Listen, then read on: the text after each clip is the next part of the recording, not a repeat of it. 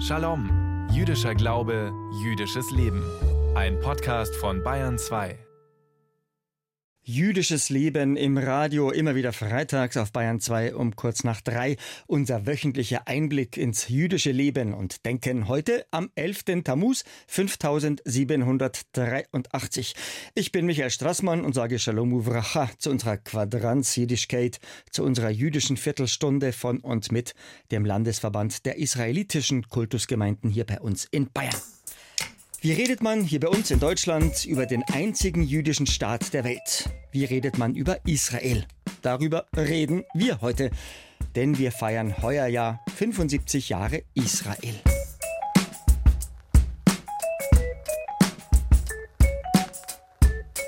Meron Mendel ist geboren im Februar 1976 in Israel in Ramat Gan bei Tel Aviv.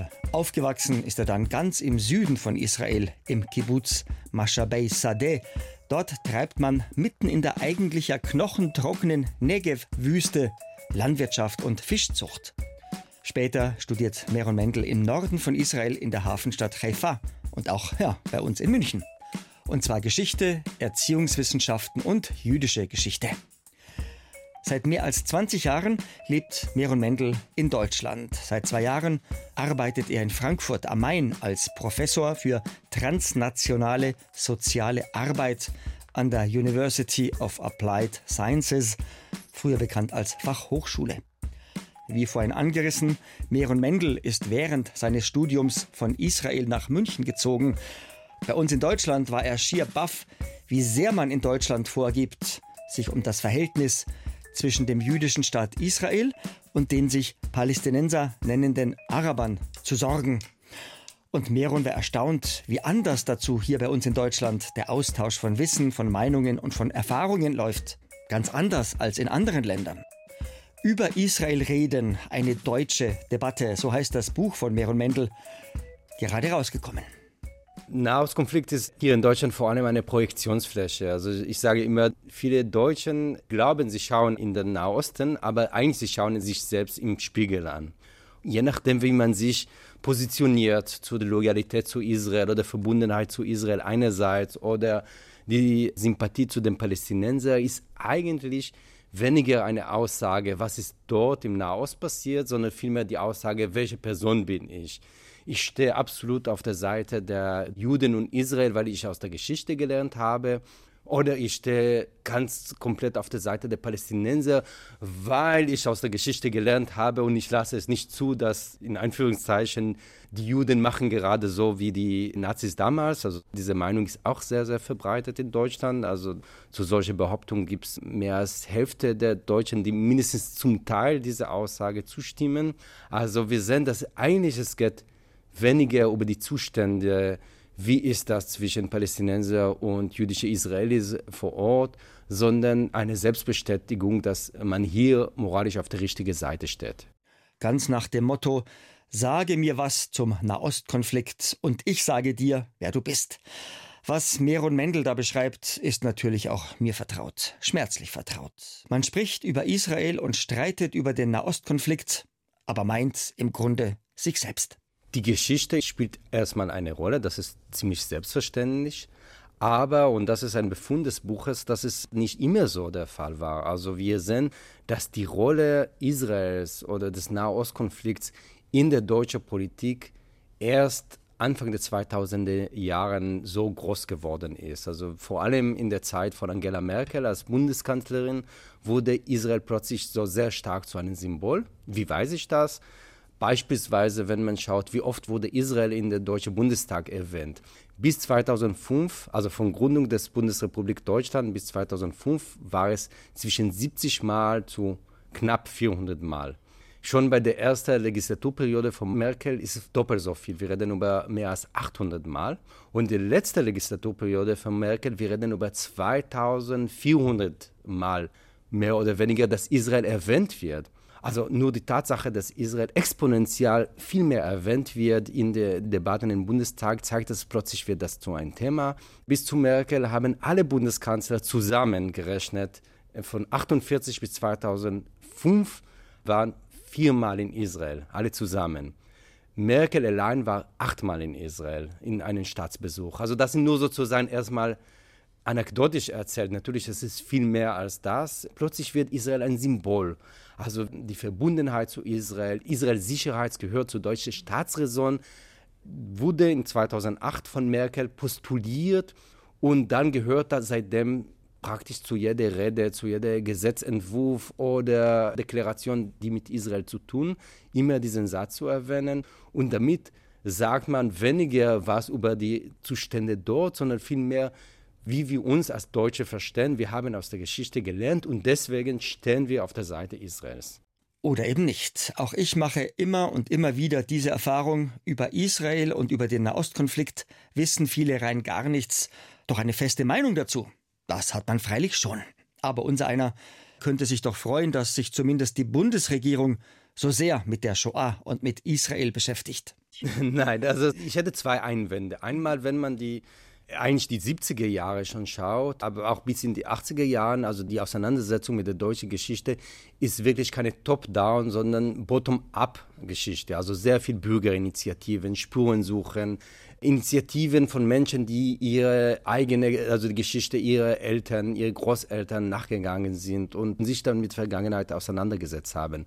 Ab 2015 ist es vielmehr eine Top-Down-Geschichte. Dann steht eine Bundeskanzlerin in ihrer Rede vor der israelischen Knesset und postuliert etwas, wir stehen immer auf der Seite Israel, egal was. Das ist auch übrigens an keine Bedingungen geknüpft, ob Israel beispielsweise Demokratie bleibt oder nicht. Und diese Staatsräson soll für jede und jeder deutsche Bürger gelten. Und wenn man die, die Umfrage schaut, dass es auf der breiten Bevölkerung überhaupt keinen Rückhalt hat. Also gerade weil das Interesse vor Israel in der Gesamtbevölkerung deutlich niedriger ist, wird so eine von oben, von der Politik irgendwie so eine Formel aufgesetzt, so müssen wir das tun. Und das Zweite ist die Auseinandersetzung mit der Geschichte, wenn es um Erinnerungskultur geht, das bleibt natürlich innerhalb der deutschen Gesellschaft und das ist der Bezugsrahmen. Wenn wir aber über Israel reden, Israel und Palästina reden, das ist nicht nur eine innerdeutsche Debatte, sondern es bezieht sich auf einen realen Konflikt. Und hier helfen weniger solche moralische Postulate wie wir stehen auf Sicherheit Israel, egal was, oder Israel hat immer recht oder was auch immer, sondern wir müssen ganz genau schauen und sagen, welche Kräfte sind da am Werken in diesem sehr komplizierten Konflikt. Will sagen, von blinder Gefolgschaft und von Nibelungentreue hat niemand was, weder Juden noch Araber. Denn so lassen sich die Konflikte wohl nicht lösen. Die ersten 20 Jahre seines Lebens hat Meron Mendel in Israel verbracht. Jetzt lebt er schon seit gut 20 Jahren in Deutschland. Und Merons Blick auf sein Heimatland hat sich durchaus geändert. Zwei Wochen bevor ich in die israelische Armee einberufen wurde, war ein politischer Mord in Israel. Also der israelische Ministerpräsident Yitzhak Rabin wurde am 4. November 1995 von einem jüdischen Fundamentalist ermordet. Und bis zu diesem Zeitpunkt gab die Hoffnung auf Frieden. Es gab die Osloer Friedensabkommen 1993. Arafat ist aus Tunesien, aus dem Exil nach Ramallah zurück. Und wir sind als Jugendliche mit der Einsicht aufgewachsen, wir sind sozusagen die Letzte, die noch in einer Kriegszeit, in Konfliktzeit leben. Aber die Vorstellung, dass so ein Friedensprozess irgendwie abrupt ein Ende finden kann, hatten wir gar nicht in unseren Vorstellungen. Und dann passiert so ein Mord und auf einmal bin ich in der Armee, in einer Infanterieeinheit, die Großteil ihrer Zeit in der Stadt Hebron geleistet hat, wo man sieht einfach, was bedeutet Besatzung. Und Situation von Besatzung ist immer mit Gewalt verbunden, ist immer mit Unterdrückung von Zivilbevölkerung. Unschuldige Menschen leiden darunter. Und in Hebron sieht man das so glasklar, dass wenn ein paar hunderte Siedler mitten in einer hunderttausende palästinensische Stadt leben und deswegen wird das ganze Stadtleben lahmgelegt. Diese Gewalt von Siedlern, die ist inzwischen viel, viel schlimmer geworden. Schon vor 25 Jahren war etwas, das mich total schockiert hat. Ich habe nicht geglaubt, dass es solche Juden gibt. Also ich bin ziemlich behutsam in einem Kibbutz aufgewachsen und diese extremistische, fundamentalistische Vorstellung, die Juden als der auserwählte Volk verstehen und die andere als irgendwie minderwertig betrachten, das kannte ich gar nicht. Trotz aller Streitigkeiten und trotz aller hochkochenden Emotionen, wenn man über Juden und Araber, über Israelis und Palästinenser debattiert, Meron Mendel meint, ja, man soll im Gespräch bleiben. Das aber hat auch Grenzen. Stichwort Sinnhaftigkeit. Weil ich von Hebron erzählt habe, eine kleine Anekdote. Also ich stand dort äh, sehr viele Stunden an Wachturm oder so bei den Siedler und man vertreibt die Zeit, indem man vor allem mit den Kindern oder Jugendlichen dort vor Ort spricht. Und das war, wie schon gesagt, so, so Gespräche, die mich total deprimiert haben, weil sie sind in so einer fanatischen Umgebung aufgewachsen. Ich hatte das Gefühl, ich kann gar nicht durchdringen in deren abgeschlossene Weltbild. Und dann, also nach meiner Arbeitszeit, ich bin äh, zur Uni gegangen und eines Tages klingt mein Handy und da ruft ein von diesen Kindern von damals, er ist inzwischen 18 geworden, er hat die Siedlung in Hebron verlassen und äh, sagt mir, dass er jetzt den Kontakt mit seiner Familie abgebrochen hat und will ein neues Leben anfangen, weil er mit dieser Ideologie nicht mehr zu tun haben will. Und dann sagt er mir, ein ganz wichtiger Grund für seinen Beschluss war unsere Gespräche damals. Ich glaube schon, dass gerade solche Begegnungen, solche Gespräche, wenn sie wirklich ernst und ehrlich gemeint sind, können was bewirken. Und deswegen, wenn ich mit der fanatischsten Siedler auch im Gespräch bin, bin ich auch bereit, mit anderen Leuten zu sprechen, die auch äh, aus meiner Sicht fanatisch oder komplett falsch, moralisch komplett auf der falschen Seite stehen. Dennoch gibt es ja, ich selbst nehme mich da nicht aus, so eine Haltung, die da lautet, mit Judenfeinden und Antisemiten rede ich grundsätzlich nicht. Auch Meron Mendel hat da eine Grenze, eben die angesprochene Sinnhaftigkeit. Wenn jemand schon 30 Jahre völlig auf der falschen Spur ist, Gespräch wird nicht viel bringen. Die Debatte in Deutschland, wenn man eigentlich über Israel redet, redet über eigene Befindlichkeit. Beispiel, wenn der palästinensische Präsident Abbas von Holocaust schwadroniert, der angeblich die Israelis den Palästinenser angerichtet haben, dann sagt der Bundesantisemitismusbeauftragte, das ist unsensibel, den Deutschen gegenüber sowas zu sagen. Also das Problem ist nicht die reale Zustände, sondern wie es auf uns als Deutschen, die aus der Vergangenheit gelernt haben, auswirkt. Und aus diesem Modus müssen wir raus. Das finde ich, das ist genau was falsch läuft in der deutschen Politik, dass diese sehr floskelhafte Rede über Israel über die Mut gestellt wird, mit den realen Zuständen in diesem Land, in dieser Region auseinanderzusetzen. Das unterschreibe ich. Meron Mendel, sein Buch heißt Über Israel reden, eine deutsche Debatte, Verlag Kiepenheuer und Witsch. Die 224 Seiten sind zu haben für 22 Euro.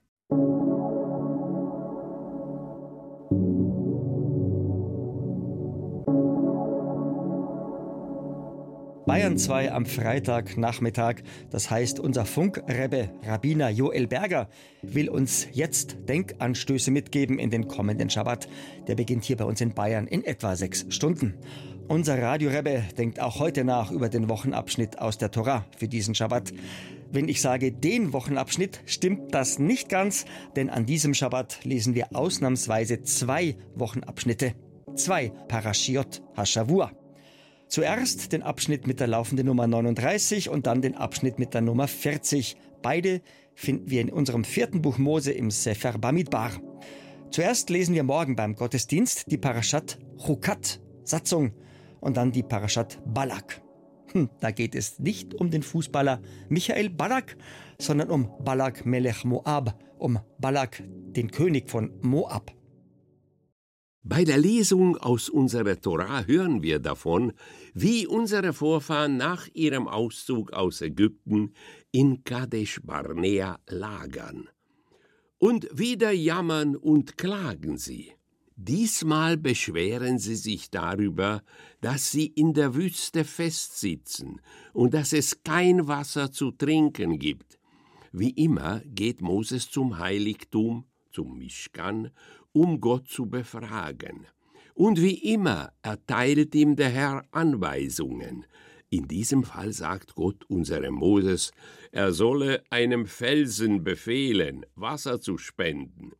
Aber Moses wird langsam alles zu viel. All das Jammern und Klagen ist nur schwer zu ertragen. Moses ist mit seiner Geduld am Ende und so befolgt er Gottes Anweisung nicht. Anders als befohlen spricht Moses nicht mit dem Felsen, sondern schlägt ihn wütend mit seinem Stab. Tatsächlich, es sprudelt Wasser aus dem harten Stein. Doch für seine Unbeherrschtheit wird Moses hart bestraft. Er, der Anführer der Israeliten, wird das verheißene Land Kanaan nie betreten. Nach der Geschichte von Moses und dem Felsen hören wir vom König des Landes Moab, von Balak.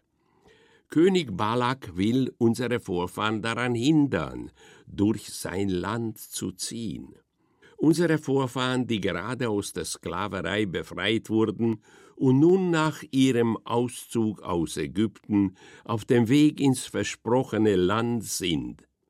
König Balak denkt irrtümlicherweise, dass die Israeliten sein Land angreifen wollen.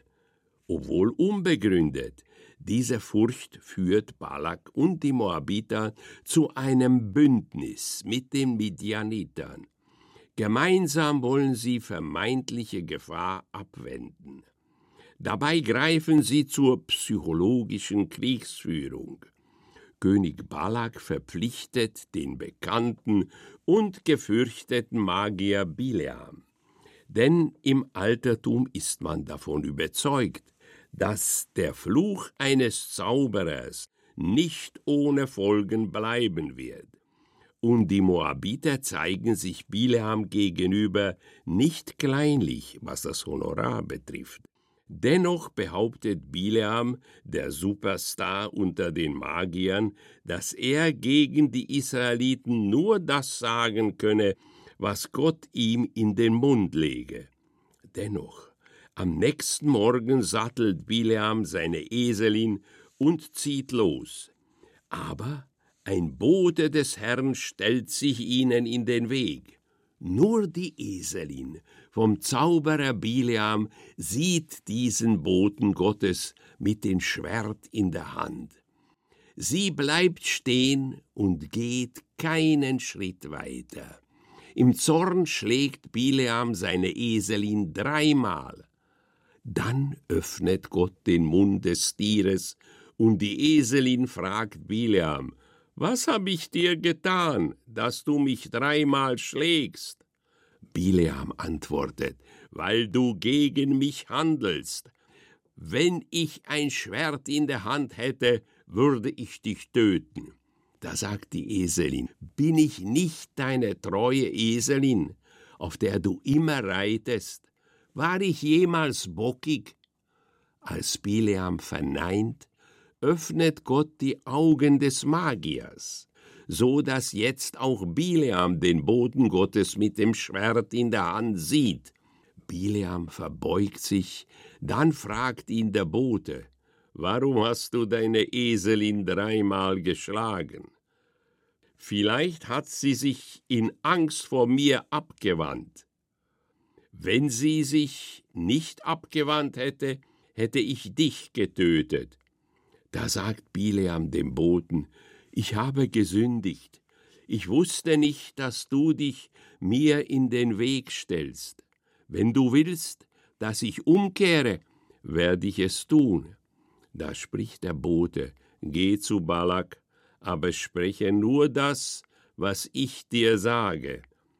Bileam unternimmt einige Anstrengungen, um seinen Auftraggebern gerecht zu werden und, wie bestellt, die Israeliten zu verfluchen.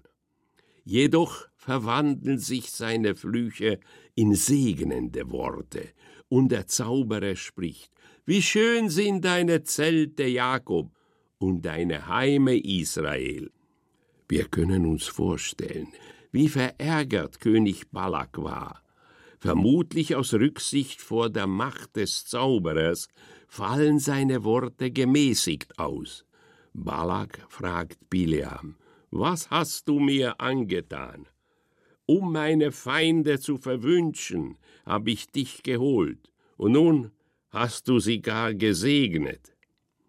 Kurz und gut, der Versuch einer psychologischen Kriegsführung gegen unsere Vorfahren endet in einem Fiasko. Unsere Schriftgelehrten meinen, dass König Balak einen heimtückischen Anschlag aus dem Hinterhalt geplant hat und nun eine Niederlage auf ganze Linie, denn die Umwandlung eines Fluches zum Segen ist ein größerer Sieg als ein Sieg, den man je mit dem Schwert erfechten könnte. Unser Schabes Pfiff sagt es Freitag für Freitag. Jetzt kommen unsere Lichtzündzeiten, die Zmanim, damit wir unsere beiden Schabbatkerzen heute Abend bei Sonnenuntergang bloß nicht zu spät anzünden. Also zur feierlichen Begrüßung unseres Ruhetages heute bei Sonnenuntergang müssen wir unsere beiden Schabbesleuchter angezündet haben. In Salzburg bis um 20.49 Uhr, in Straubing bis um 20.56 Uhr und in Pilsen bis um 20.57 Uhr. Heiter geht's weiter bei unserem Ritt durch alle Städte in und um Bayern mit einer jüdischen Gemeinde. München sowie Regensburg 20.59 Uhr, Augsburg Punkt 21 Uhr, Amberg sowie Weiden 21.01 Uhr, Ulm sowie Konstanz 21.04 Uhr, Nürnberg, Fürth sowie Bayreuth 21.05 Uhr, Erlangen sowie Hof 21.06 Uhr, Bamberg 21.07 Uhr, Würzburg 21.11 Uhr und in Frankfurt am Main müssen wir unsere beiden Schabbesleuchter angezündet haben bis um 21.17 Uhr. Das war unser zweites Shalom im Sommer 2023. Wir hören uns wieder, wann immer und wo immer Sie wollen, im Podcast unter bayern2.de. Vielleicht ist Ihnen schon aufgefallen, dass unsere Podcast-Ausgaben ein paar Bonusminuten extra bieten. Ein neues und sendefrisches Shalom gibt es dann erst am kommenden Freitag, Bayern 2, kurz nach 3. Der kommende Freitag, der 7. Juli 2023 und für uns der 18. Tammuz 5783. Voilà! Auf Hebräisch sagen wir zu Voilà, Seuse. Der Landesverband der israelitischen Kultusgemeinden in Bayern wünscht Ihnen bis zum 11. Tammuz am kommenden Freitag einen Shavua Tov, eine gute Woche. Und ich, der Straßmann Michi, wünscht Gid Shabbos, Shabbat Shalom, Umevorach, Shasha.